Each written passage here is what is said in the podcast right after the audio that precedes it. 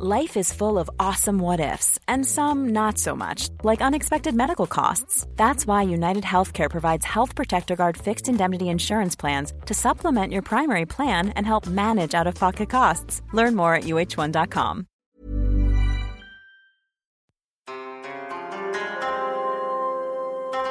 Mes chers camarades, bien le bonjour.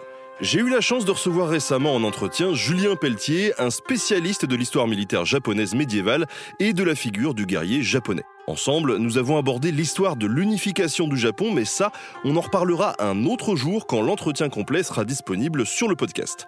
Pour l'heure, je vous propose de revenir un peu en avant, car si on parle d'unification, le Japon a forcément été divisé.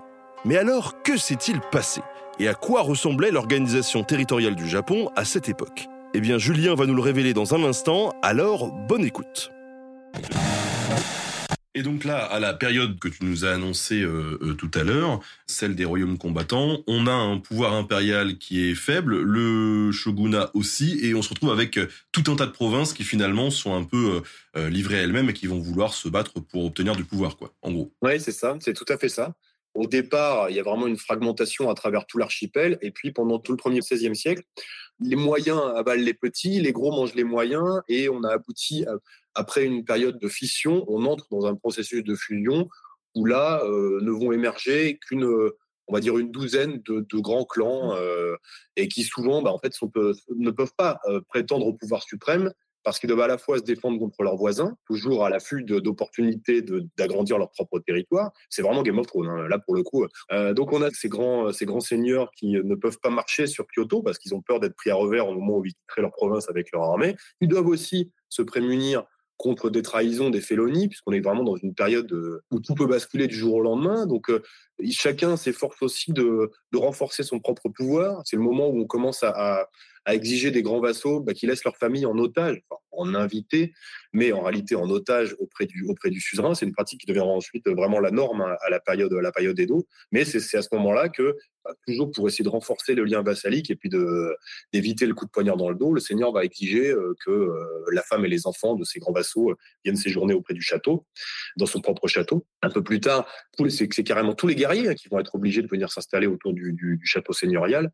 C'est d'ailleurs ce que Pierre-François Souris, que vous allez peut-être recevoir, appelle la déterritorialisation des guerriers. On leur enlève leur, base foncière, hein, leur indépendance du coup, et ils deviennent des salariés du seigneur, ce qui facilite quand même le, lien, de, le lien hiérarchique.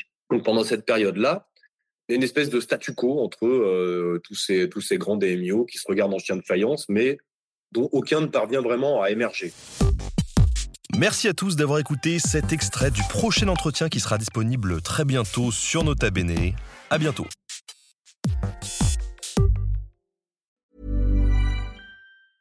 Small details are big surfaces. Tight corners are odd shapes.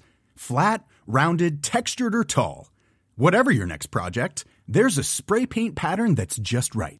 Because Rust new Custom Spray 5 in 1 gives you control with five different spray patterns so you can tackle nooks, crannies, edges, and curves without worrying about drips, runs, uneven coverage, or anything else. Custom Spray 5 and 1. Only from Rust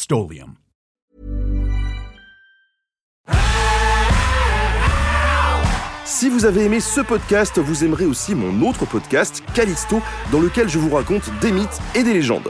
En attendant que vous nous suiviez sur Castbox, Apple Podcast, Podcast Addict ou toute autre plateforme qui propose cette fonction, n'hésitez pas à vous abonner. Vous pouvez même nous laisser une note et, soyons fous, un petit commentaire, je le lirai avec plaisir.